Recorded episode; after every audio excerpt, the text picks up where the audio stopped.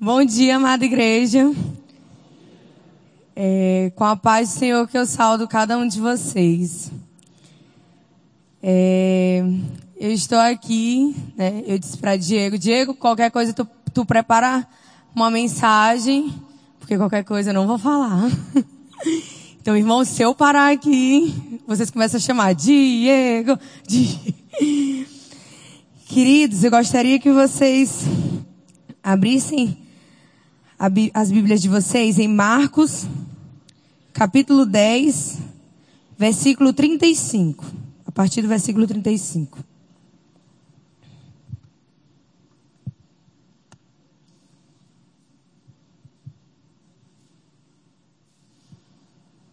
Amém?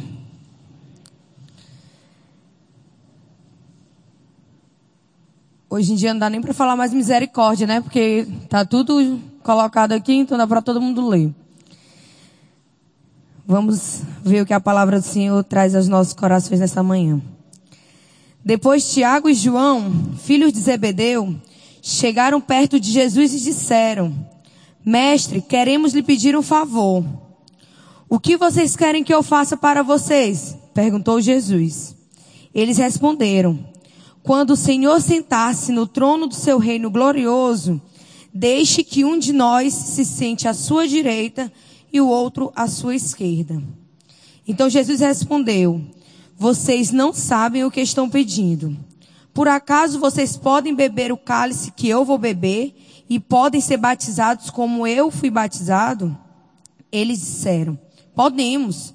Então Jesus disse: De fato, vocês beberão o cálice que eu beber e receberão o batismo com que vou ser batizado.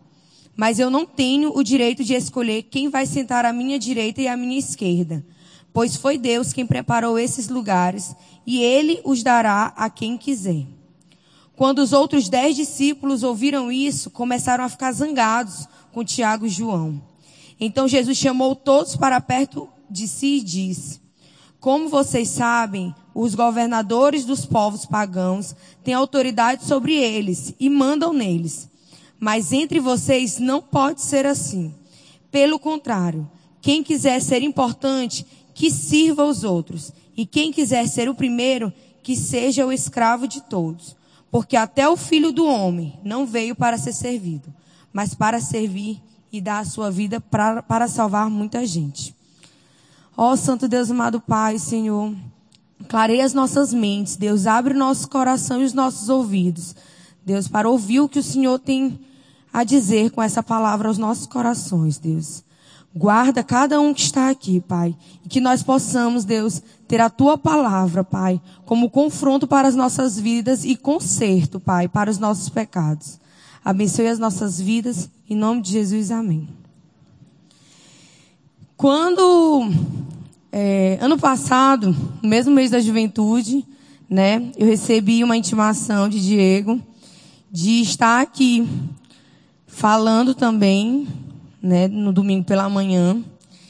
E eu estava nervosa, mas eu confesso aos irmãos que hoje, neste ano, eu estou muito mais nervosa. Porque não é por falar, não é por falar da palavra de Deus, não é questão de preparo, mas é questão de estar aqui e falar sobre algo que eu amo, que é o servir.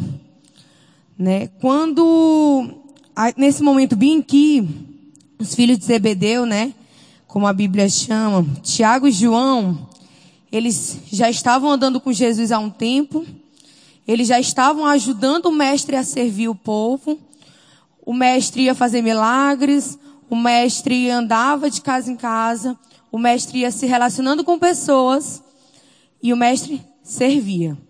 Enquanto Jesus Cristo estava andando aqui, Tiago e João foram um dos que eu insisto em dizer até que mais estavam presentes com Jesus. Porque quando nós vamos lendo na Bíblia, nós vamos lendo diversos relatos de Pedro, Tiago, João. E eu consigo entender que Jesus tinha um relacionamento com cada um dos seus discípulos. Eles foram chamados para seguir Jesus. Alguns foram chamados para deixar as suas redes, para deixar a sua casa. Mas esses irmãos, eles tinham um relacionamento com Jesus, mas eles não conheciam Jesus. Eles tinham um relacionamento com o mestre, eles andavam com o mestre, eles seguiam o mestre, mas eles não conheciam a Jesus. Porque ao ponto deles conhecerem, pedirem esse favor ao mestre, o favor de sentar à direita, como é que eu vou pedir para sentar à direita daquele que eu vejo servindo uns aos outros? Como é que eu vou pedir para sentar à esquerda daquele que eu vejo que ele não ele não está pensando no poder, ele não está servindo os ricos, ele não está servindo aqueles que têm muitos poderes, ele não está servindo os governadores, ele está servindo os mais humildes, ele está servindo aqueles que o pedem, aqueles que o tocam, aqueles que procuram. Jesus tem buscado fazer milagre na vida daqueles que o procuram, que o buscam e de forma única, de forma de com o coração quebrantado. Mas não, mas aqui eles queriam que quando Jesus subisse à glória, levassem uma à sua direita e uma à sua esquerda, para que eles também pudessem ter a glória de Jesus, alcançando ter a glória de Jesus. Só que às vezes nós também nos comportamos assim. Nós queremos a glória para nós, nós queremos, ah, eu vou servir ali, mas o que eu quero mesmo, a minha intenção no meu servir é que no domingo à noite o pastor me chame aqui na frente e diga: esse irmão fez isso aqui acontecer. Aquele irmão fez aquilo dali acontecer. Às vezes nós nos comportamos assim. E olha, irmãos, eu quero deixar bem claro que a palavra que vai cortar embaixo também está cortando no meu coração. Por isso que eu estou me incluindo. E agora, eu, eu enquanto eu estava lendo esse texto, que foi o texto que o Senhor me revelou, eu estava pensando, quem nós pensamos que nós somos? Quem nós pensamos que somos perante Deus? Quem nós pensamos que somos perante nossos irmãos? Quem nós temos pensado que nós somos para Deus? Tendo um relacionamento mais próximo com o Ministério de Adolescentes, eu tenho percebido isso. Os nossos adolescentes, e eu digo também os nossos jovens, eles têm tido pensamentos que não condiz com o pensamento que Deus tem para eles. Mas será que cada um que está aqui sabe o que Deus tem pensado de você? Sabe o quanto você é importante para Deus? Aqui todos nós conhecemos do sacrifício de Jesus por nós. Deus enviou seu filho para morrer por cada um de nós. Mas nós entendemos a, ver, a verdadeira missão que Jesus veio cumprir aqui na terra que ele veio nos amar e por isso que ele teve que morrer. E uma morte de cruz. Eu gosto muito desse texto porque ele diz a morte de cruz. Não foi uma morte qualquer. Foi uma morte de cruz. Uma morte que naquela época era dada pelos piores, pelas piores pessoas. Os considerados os mais miseráveis peca, pecadores. Os mais miseráveis, as mais miseráveis pessoas que cometiam delitos tremendos. Mas essa morte foi o que nos deu a vida eterna. E eu vim perguntar também, quem nós queremos ser? Nós queremos ser o filho amado, nós queremos ser o servo querido, nós queremos ser amigos de Jesus ou não? Eu quero ser o servo que os homens olham, os servos que os homens aplaudem, os, os, o servo que os homens dizem, nossa, que emoção ver você falando, ver você cantando. Eu espero, do fundo do meu coração, que cada um que esteja aqui não esteja buscando glória dos homens. Porque como nós temos aprendido, o que o homem te dá é passageiro. Mas o que Deus nos dá, a glória que Deus tem prometido a nós, aqueles que persistirem, ganharão a coroa da vida eterna. Essa sim é eterna. E essa sim deve ser o nosso anseio. Que toda vez que nós pensarmos em fazer algo, que toda vez que nós pensarmos em servir, em adorar ao Senhor, nós possamos pensar naquele que nós estamos adorando. Eu estava pesquisando o significado real da palavra adoração, porque nós podemos adorar de todas as maneiras. A Bíblia diz: todo ser que vive louve ao Senhor. E eu estava perguntando assim, mas qual é o significado da adoração? é uma entrega sem limites, é uma inclinação. E aí eu achei um, uma palavra que diz que a verdadeira adoração é quando entregamos profundamente o nosso coração aquilo que nós adoramos. Nós devemos adorar ao único que é digno de receber louvor. Nós não devemos adorar homens que vão se vangloriar. Nós não deveremos, nós não deveríamos adorar coisas que vão passar. As coisas que nós temos neste mundo vão passar, irmãos. E é por isso que eu digo para vocês: mantenham a calma, mantenham a calma. Mantenham a calma por cada situação que eu sei, eu acredito que tem muita gente que passando. Mantenham a calma se você perdeu seu emprego. Mantenha a calma se você perdeu um parente. Mantenha a calma. Deus tem um propósito na vida de cada um de vocês. Acreditem nisso. Então, eu também estava refletindo em quem nós temos aprendido a ser quem nós temos aprendido a ser. Porque quando nós somos mais novos, né?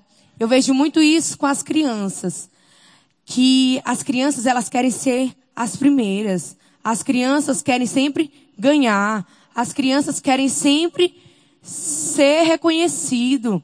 As crianças querem sempre estar perto dos professores. E olha só, as crianças, elas têm um, uma diferença grande de nós. Essa diferença não é o pecado, porque o pecado que habita lá habita aqui. Mas a diferença é que nós sabemos esconder esse pecado. As crianças não. As crianças, elas não conseguem esconder os seus pecados. Quando as crianças, elas estão, elas não querem uma coisa, elas só, só dizem, não quero, não quero. A rebeldia delas, elas mostram logo. Nós não, nós ficamos escondendo. Ah, não sei, não. Acho que não vai dar. As crianças, quando elas, elas, elas são criadas de uma maneira, tendo tudo na mão, elas demonstram isso também fora de casa. Elas demonstram. Nós não, nós não. Ó, oh, tá aqui, ó. Mas isso aqui não foi o que eu pedi. Não, mas foi o que deu para entregar. Ah, então tá bom. Ai, mas aquela pessoa não quis fazer. Eu falo isso no meu íntimo, mas eu não demonstro para a pessoa. Às vezes nós escondemos os nossos pecados, diferente das crianças. Mas nós temos aprendido que os pecados que nós temos cometido, eles têm, ele tem nos, nos aproximado cada dia mais de Satanás e do inferno. Ele não tem nos aproximado de Deus. Não ache que o pecado que está adormecido em você, o pecado que você tem de estimação, tem te aproximado de Deus tem te feito mais santo. Ah, não, não é porque ninguém está vendo que eu tenho esse pecado que ele está te fazendo mais santo. A Bíblia diz que há condenação. Os homens podem não estar vendo, mas há condenação. Então, lá em Marcos capítulo 10, versículo 35,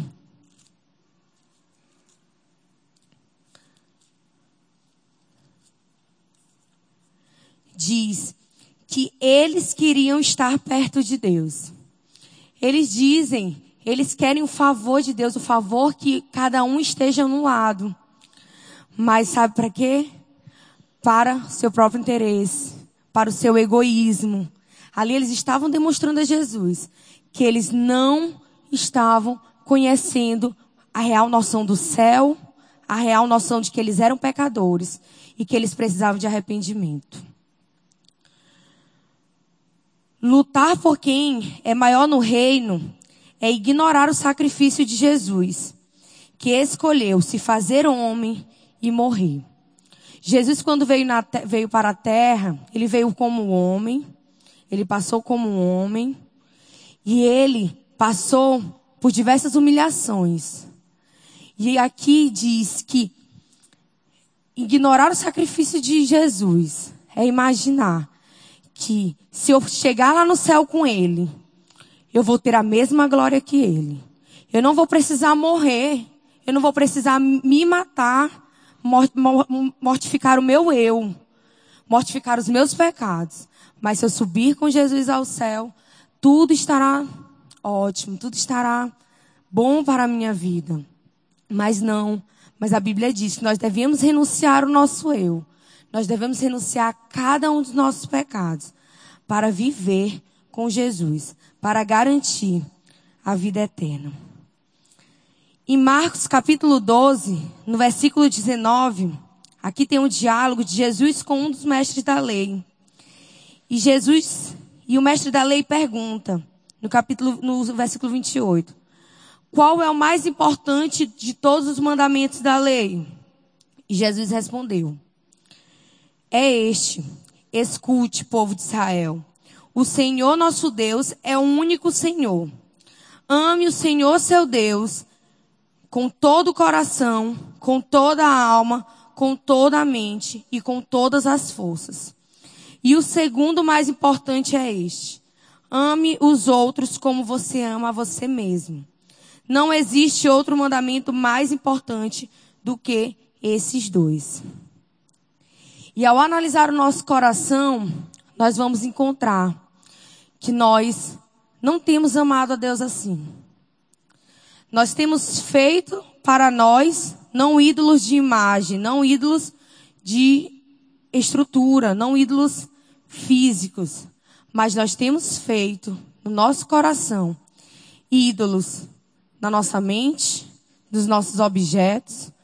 Quantas e quantas vezes nós temos adorado, nós temos nos inclinado, nós temos perdido nosso tempo, às vezes perdendo até mesmo um momento de estar lendo a palavra, de estar estreitando seu relacionamento com Deus através da oração, no nosso celular, no nosso mundo, nos, às vezes mesmo até nos nossos estudos.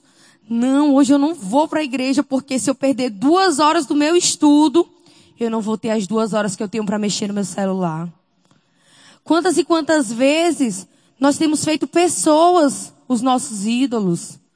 Nós temos pego ideologias, nós temos pego líderes, nós temos pego pessoas da nossa família, às vezes os nossos filhos, e nós temos transformado em ídolos. Nós temos os maridos, as esposas como ídolos. Gente, em nenhum lugar na Bíblia nós vamos encontrar que pessoas ou coisas devem se tornar ídolos.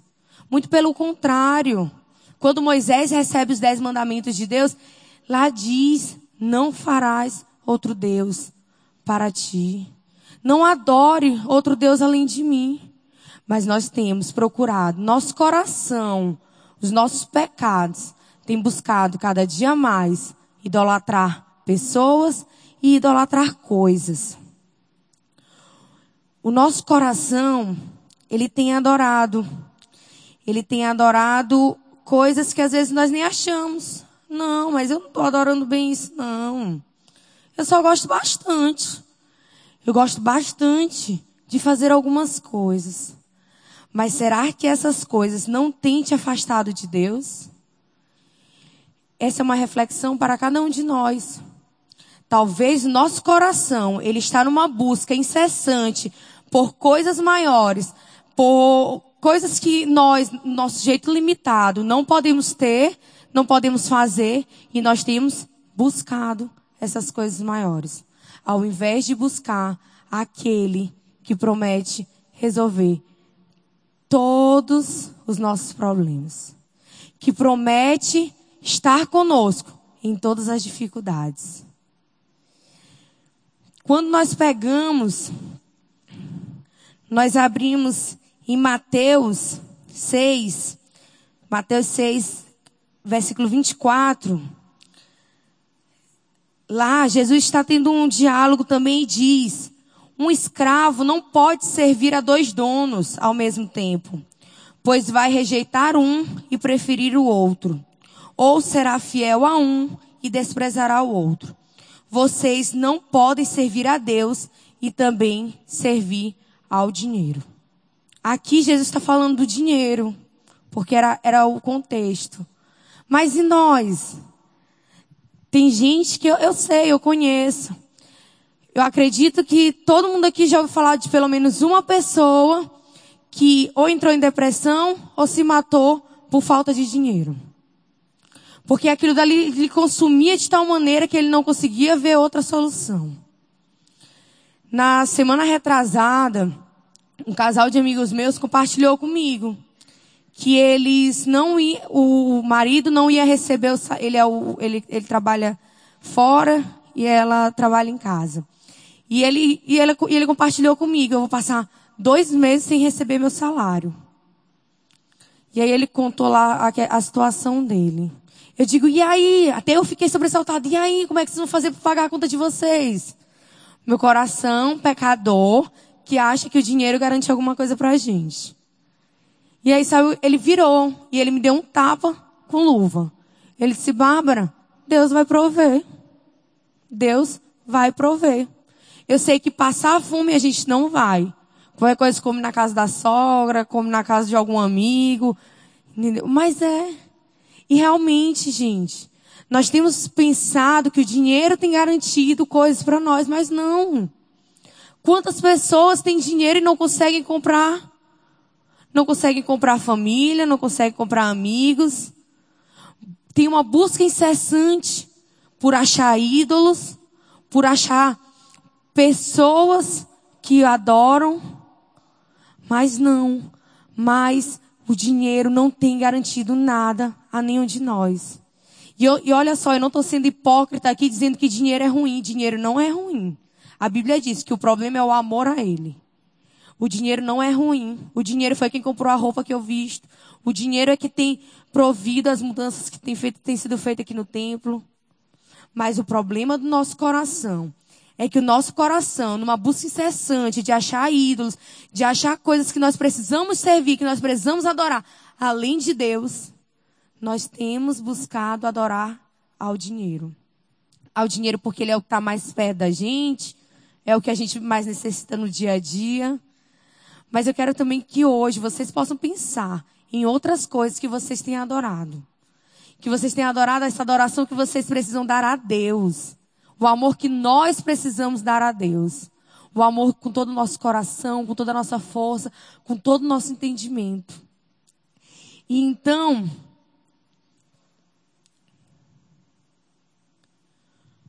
em 1 Timóteo 6, 7 diz, no versículo 6, no capítulo 6, no versículo 7. O que foi que trouxemos para o mundo?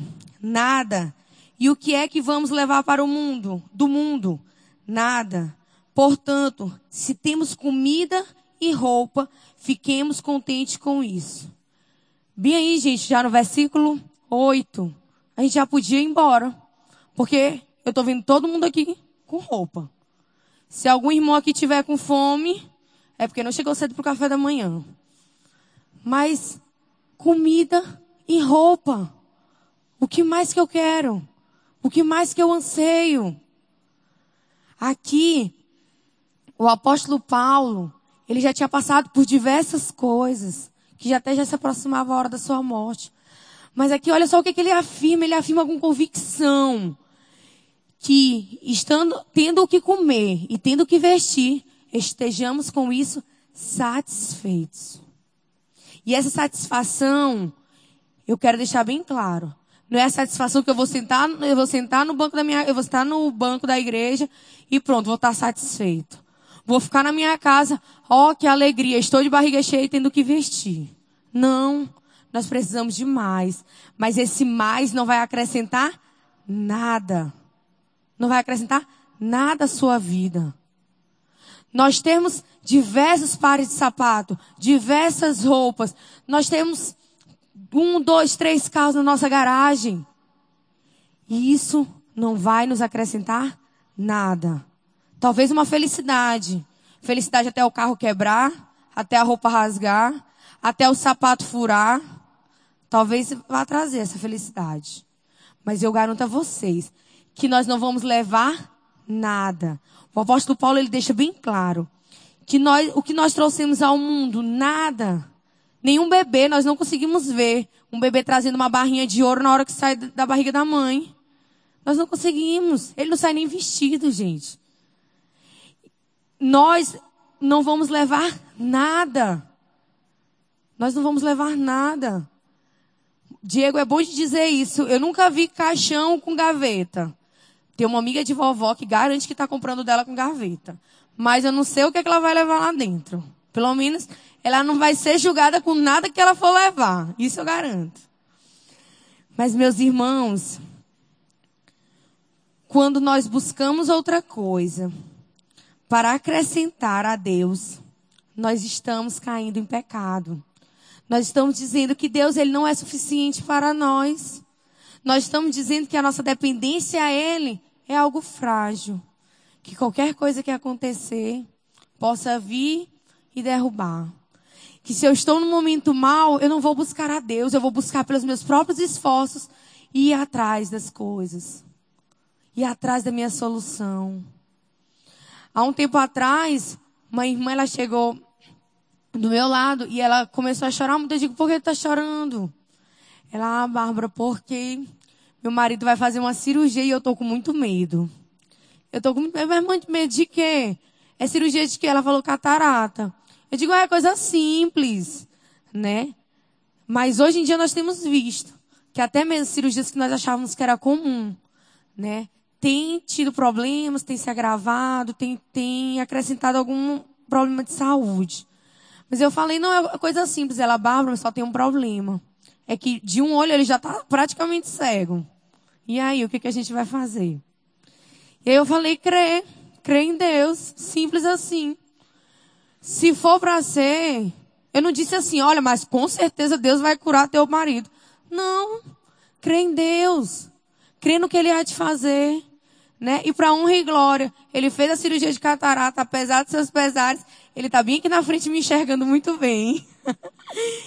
Mas é, gente, não adianta, não adianta a gente colocar a nossa confiança. A Bíblia diz que nós não podemos colocar nossa confiança em cavalos, em governos, em poderes. Se nós não confiarmos em Deus, que garante que nunca vai nos abandonar, nós não podemos colocar a nossa confiança em homens. Homens são passageiros. Às, às vezes as, as, pessoas me perguntam, Bárbara, tem algum momento ruim? Eu, eu digo, gente, eu tenho. Como todo homem, como toda mulher. Eu tenho meus momentos ruins, meus momentos para baixo. Eu tenho meus momentos que eu estou estressada. Né? Quem sabe disso é minha avó, que tem que aguentar isso sempre. Vovó e mamãe. Mas assim, nós temos esses momentos. Mas não adianta confiar em mim. Não adianta confiar em pessoas, não adianta confiar em riquezas. Nós precisamos confiar em Deus. E nós só vamos conseguir confiar completamente em Deus se nós fizermos além do que Tiago e João estavam fazendo. Porque Tiago e João estavam vendo, Tiago e João estavam ouvindo, mas eles não estavam aprendendo. Eles não estavam praticando. Às vezes nós estamos assim. Eu digo nós porque eu também já estive assim. Eu estou ouvindo muita coisa. Eu estou até vendo muita coisa. Porque Deus também tem realizado milagres. Eu estou parando para admirar a vida de um irmão. Nossa, mas aquele irmão tem uma vida de oração. Aquele irmão tem uma vida assim. Gente, mas aquela pessoa canta bem. Aquela pessoa prega maravilhosamente bem. Mas e eu? Eu tenho praticado isso. Eu tenho posto em prática a minha compaixão. Eu tenho posto em prática. Eu tenho agido de tal forma que Deus se alegre com a minha vida. Eu tenho abençoado outras vidas. Eu tenho conseguido, as, as pessoas, elas podem olhar para a minha vida e dizer, nossa, você tem sido uma bênção. Nossa, muito obrigada. E quando eu digo isso, eu volto também para a questão do dinheiro a nossa vida não deve ser baseada em conquistar riquezas. Gente, eu não acredito, eu não acredito. Eu preciso assim, nem por teologia, nem por nada nessa vida. Eu preciso que a pessoa abra o versículo na minha, na, aqui na minha frente e me, e me mostre onde foi que Deus disse que nós fomos criados para juntar riquezas. Eu realmente procuro isso. Eu realmente procuro. Eu não consigo. Eu não consigo entender isso. Meu irmão, minha irmã, você não foi criado para isso. Você foi criado para algo muito maior. Algo muito maior. Algo para impactar a vida de pessoas. Mas através do seu dinheiro, não ache isso, que isso pode excusar a sua obrigação. Porque através do seu dinheiro, você também pode abençoar pessoas. Através da gasolina do seu carro, você pode abençoar pessoas. Através do lanche que você paga, você pode abençoar pessoas. Ao receber pessoas na sua casa, você pode abençoar pessoas. Ao ir visitar pessoas, você pode abençoar pessoas. As pessoas têm buscado cada dia mais ver em nós, cristãos, o exemplo de Jesus. E o que, que nós temos feito? O que, que nós temos dito? Ah, isso é besteira. Não, não tenho tempo. Que nada, não, não dá. Eu estou cheio de tarefa para fazer. Mas não, gente, o tempo é hoje. A Bíblia diz pregar em tempo e fora de tempo. Nós precisamos pregar, nós precisamos levar o evangelho a essas pessoas. E quando eu digo isso, não é querendo ser crente chato, não. É mesmo tendo relacionamento com essas pessoas. Quantas, quantas vezes nós estamos sentados aqui no banco da igreja e nós não buscamos ter relacionamento com as pessoas? Não, eu ir à igreja, eu sentar aqui no meu canto, é ótimo, é maravilhoso.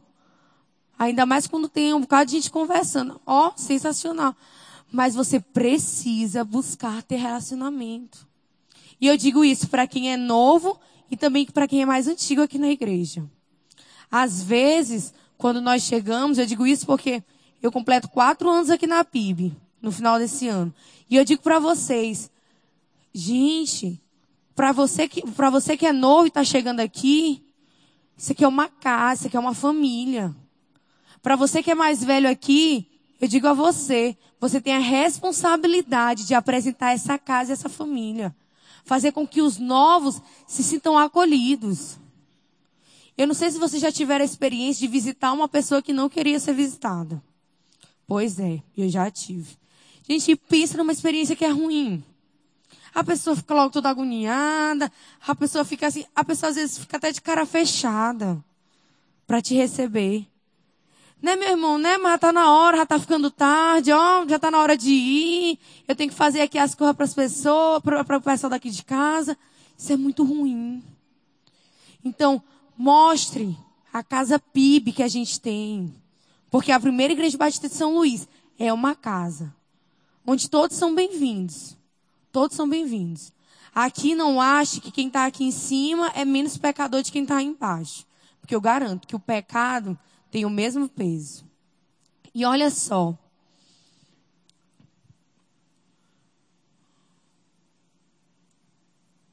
Em 1 Coríntios 7, no versículo 22, diz: Pois o escravo que foi chamado pelo Senhor é agora um homem livre, que pertence ao Senhor.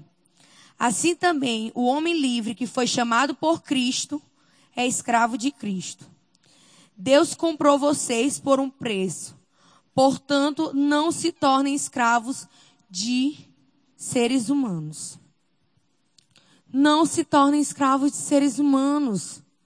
Jesus nos comprou para que nós fôssemos livres. Às vezes é, é, é difícil a gente compreender isso. Nós fomos comprados para sermos servos de Cristo mas nós somos livres. Ele nos comprou porque nós estávamos amarrados, nós estávamos presos no pecado. E agora, que liberdade boa é ser escravo de Jesus. Jesus que tem planos que eu não tenho para a minha vida. Porque os meus planos são pequenos perto dele. Jesus que tem provido tudo que eu necessito. Jesus que tem guardado a minha família. Jesus que tem tirado de mim tudo aquilo que não, que não o agrada. Meus irmãos, toda vez que vocês forem pensar em qualquer situação, pensem o que Jesus Cristo faria.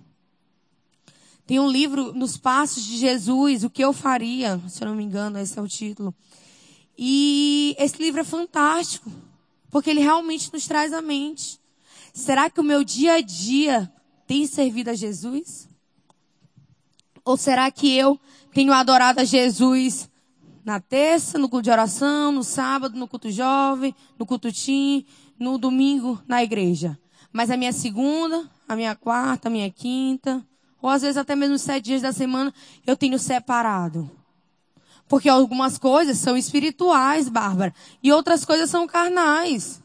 Como é que tu quer dizer que eu, que eu, eu tenho que trazer o espiritual para o meu trabalho? Como é que tu quer dizer que eu tenho que trazer o espiritual para os meus estudos?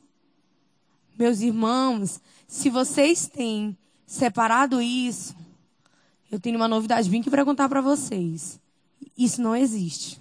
Isso não existe. Como nós lemos, não tem como adorar a dois senhores.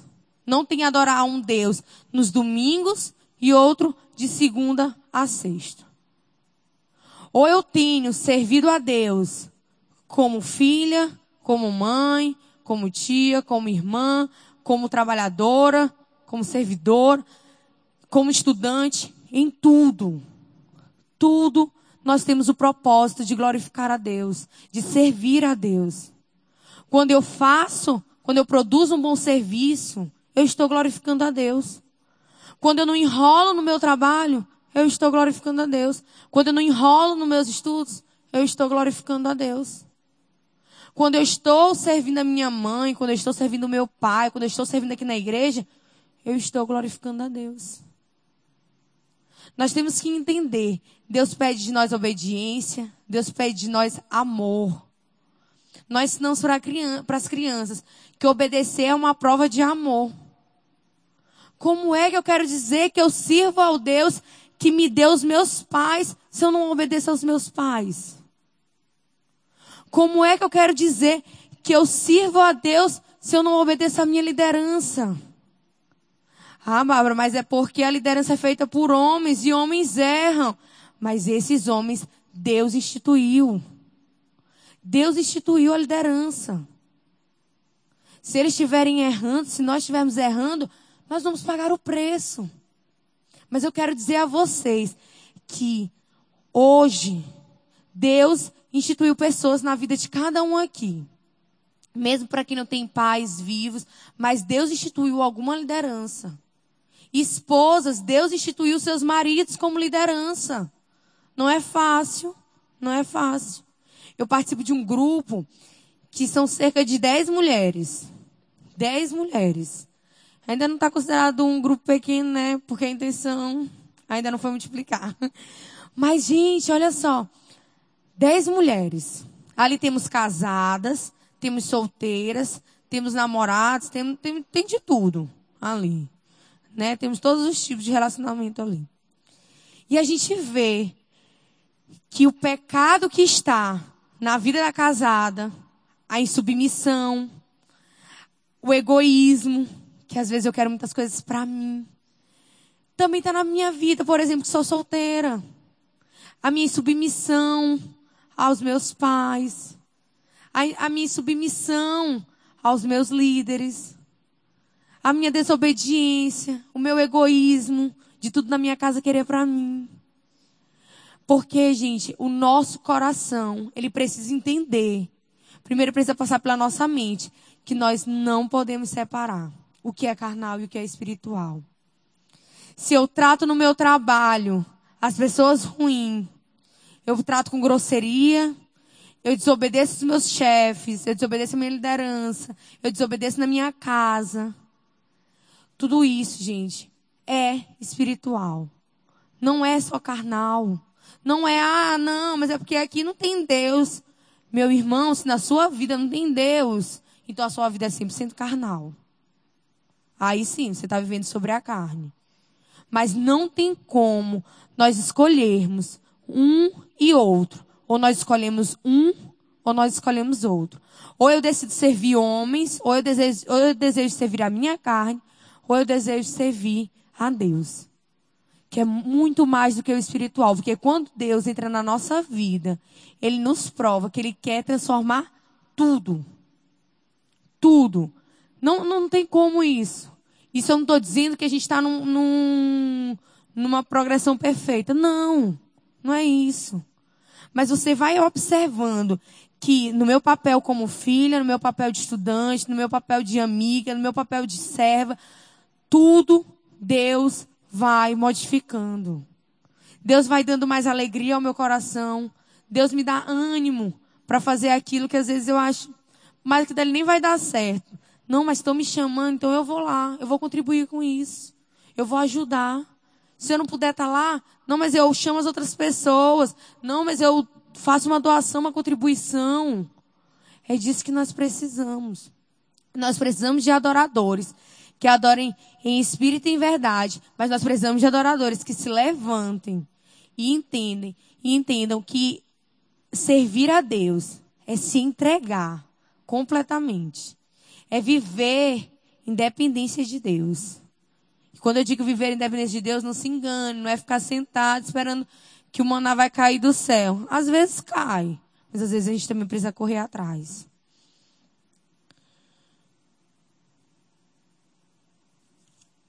Através do sacrifício de Jesus, nós conseguimos entender que Ele tem buscado fazer a mudança nas nossas vidas. A nossa fidelidade a Deus depende de como nós temos servido. Depende de que maneira eu tenho vindo. Eu tenho estado aqui na igreja, eu tenho vindo para a igreja. Depende desde o momento que eu saio de casa, desde o momento que eu estou me preparando, desde o momento que eu estou vindo, desde o momento que eu estou no culto, mas também depende do momento que eu saio do culto. Gente, seria muito bom muito bom mesmo. Que nós, nas nossas 24 horas que nós temos no dia, nós passássemos com nossos irmãos. Poxa, eu ficaria muito feliz, de verdade. Ficaria muito feliz de estar com Taniane, com o Diego mais ou menos. Mas com Taniane, com a Ana Luísa, com Eusiel. Eu ficaria muito feliz de estar passando 24 horas com elas. Com eles. Eu ficaria. Sabe por quê? Porque são meus irmãos. Pensam da mesma maneira que eu tem o mesmo foco que eu, que é glorificar a Deus. Mas não é assim que acontece. E nós fomos chamados. Deus nos deu uma missão. E as, ah, tem algumas pessoas que param ali nas inscrições e me perguntam, Bárbara, mas por que missional? Missional, gente, porque a nossa missão é pro agora. Now é, inglês, é agora em inglês, viu, gente? gente, Missional, a nossa missão é para agora. Nossa missão não é para segunda-feira. Nossa missão não é para sexta-feira, quando o missional vai começar. Não é para domingo, quando terminar, quando eu ouvir a palavra maravilhosa aqui. Não é. Nossa missão é para agora. Nossa missão é de proclamar o reino, de servir com toda a minha vida, com todo o meu momento. Servir também com toda a minha renda, com todos os meus bens. Porque às vezes a gente quer entregar tudo, menos os nossos bens. E quando eu digo isso, eu não estou pedindo para os irmãos deixarem o carro bem aqui no estacionamento e entregar a chave. Ó, pastor Eliezer, tá aqui o meu carro. Não, não é isso. Mas é servir com os seus bens, com o que você pode. Servir com o seu dízimo. Servir com as suas ofertas. Porque eu garanto que o engrandecimento do reino está sendo feito. Está. Está sendo, estão buscando engrandecer o reino. Não é, não é diálogo de outras igrejas, mas aqui na PIB nós temos buscado a proclamação do reino. E nós precisamos dos irmãos. Nós precisamos.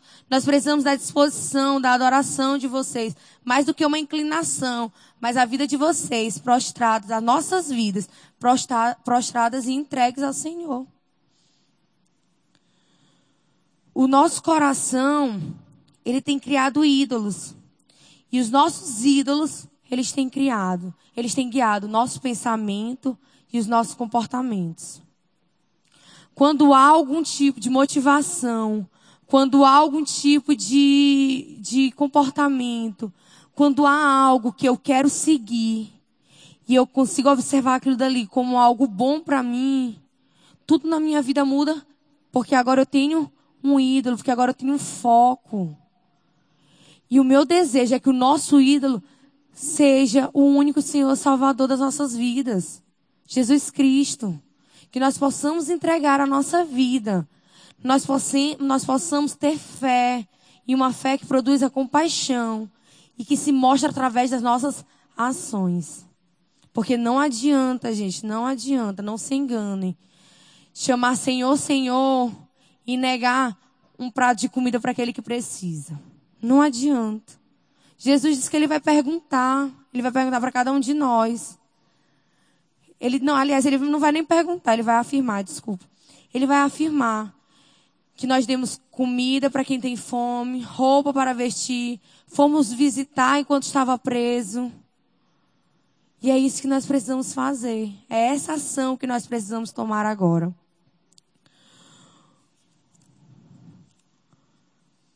Já finalizando, eu gostaria de trazer outra outra observação.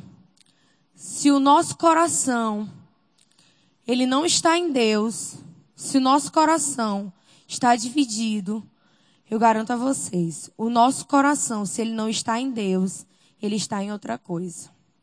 O nosso coração, ele não consegue ficar em cima do muro. O nosso coração, ele vai se inclinar para alguma coisa. Ele já nasce cheio de pecado. E aí, se nós não entregar o nosso coração para Deus, o que vai dominar é o pecado. O que vai dominar é o pecado. Se nós não temos nosso coração para Deus, nós temos nosso coração para outras coisas. Quando eu estava refletindo nessa mensagem, eu parei para pensar: em que que meu coração está? Será que meu coração realmente está em Deus? Será que o meu coração ele é assim totalmente entregue a Deus? Ou às vezes eu quero ficar segurando um pouco? Não, Deus, tu pega 50%, eu fico aqui com os outros 50%. Porque se der errado com o Senhor que me criou, eu que não sei de nada nessa vida, vou dar um jeito. Às vezes é esse pensamento que nós temos. Esse pensamento que nós podemos resolver. Às vezes, não, Deus, talvez Deus tenha dormido nesse momento. Nós temos ensinado para as crianças que Deus ele é soberano. Gente, se Deus é soberano, não tem nada, nada que ele não conhece. Deus ele não para para descansar, ele não para para dormir. Não, não tem essa ideia limitada de Deus. Deus está em todo tempo, olhando para as nossas vidas, olhando para as nossas dificuldades. Nós temos dificuldades, todos nós temos. Mas Deus tem olhado para as nossas dificuldades. E talvez nessa dificuldade que você está passando, Deus quer que você cresça. Tá talvez seja o jeito de Deus dizer assim: ei, acorda.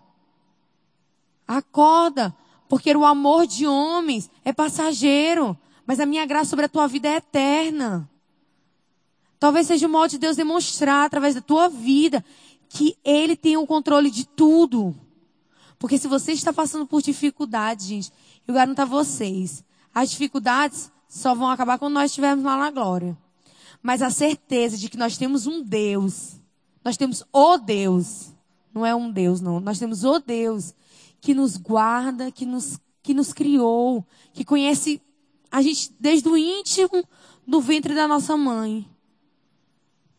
Ele tem a paz que você precisa.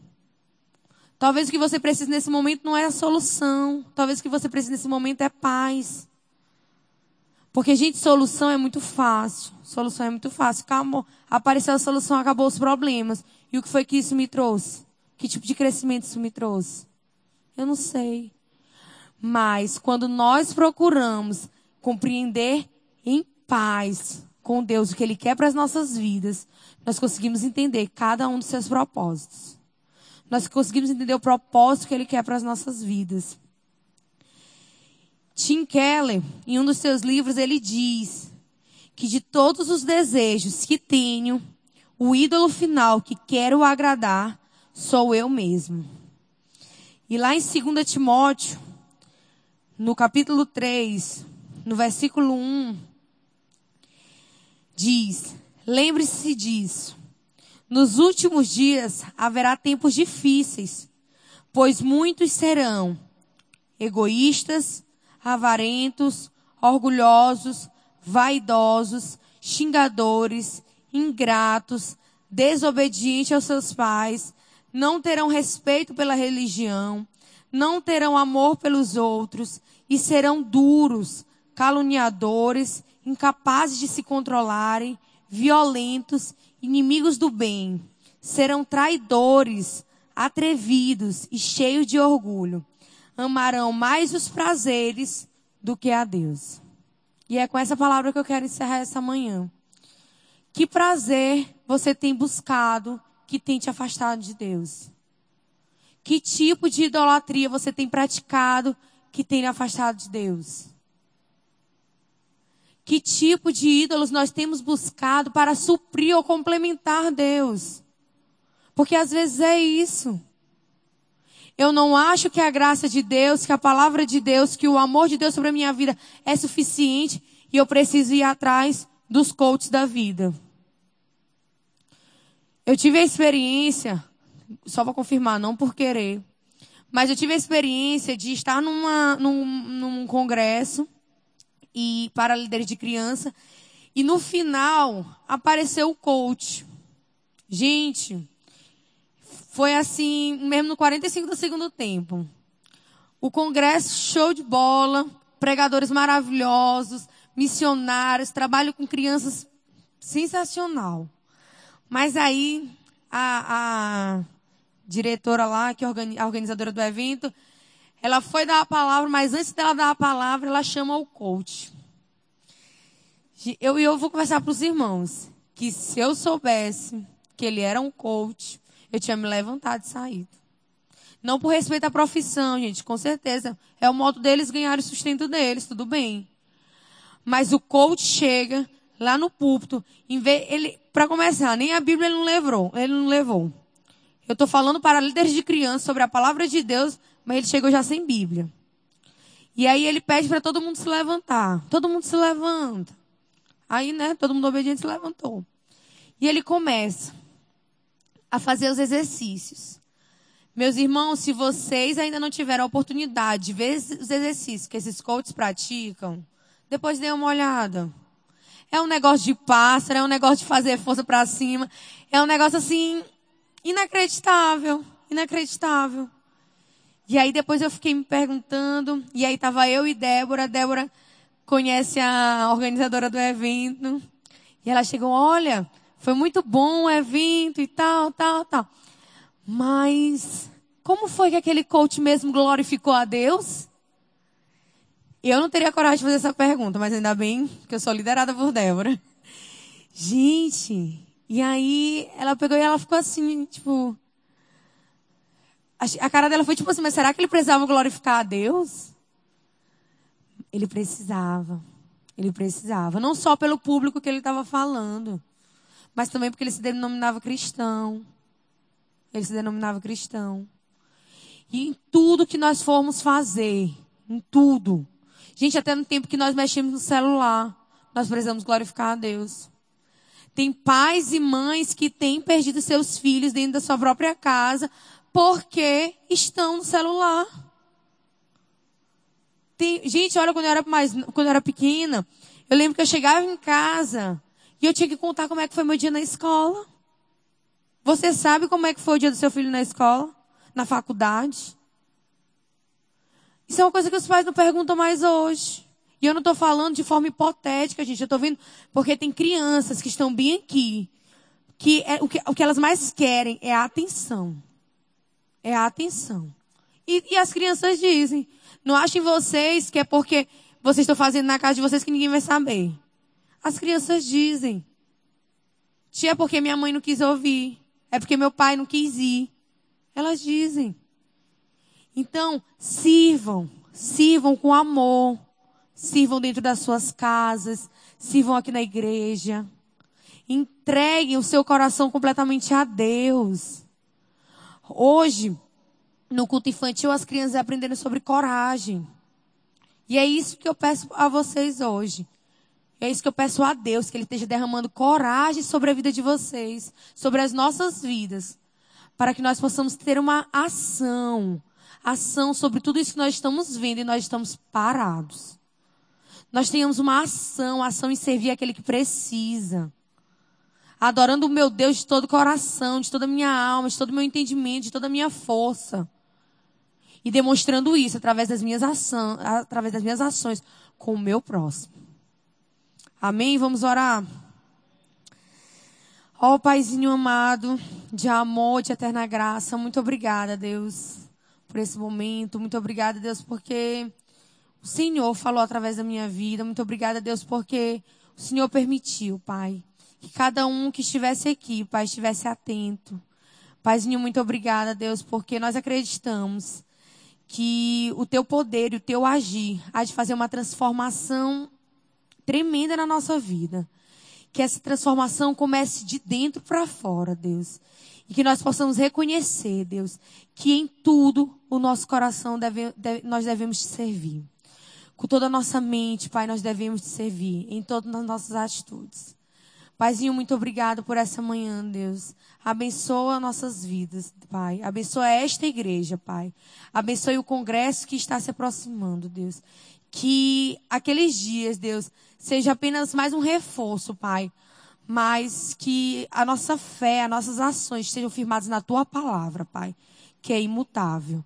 Ó oh, Deus, muito obrigado por tudo. Em nome de Jesus, amém.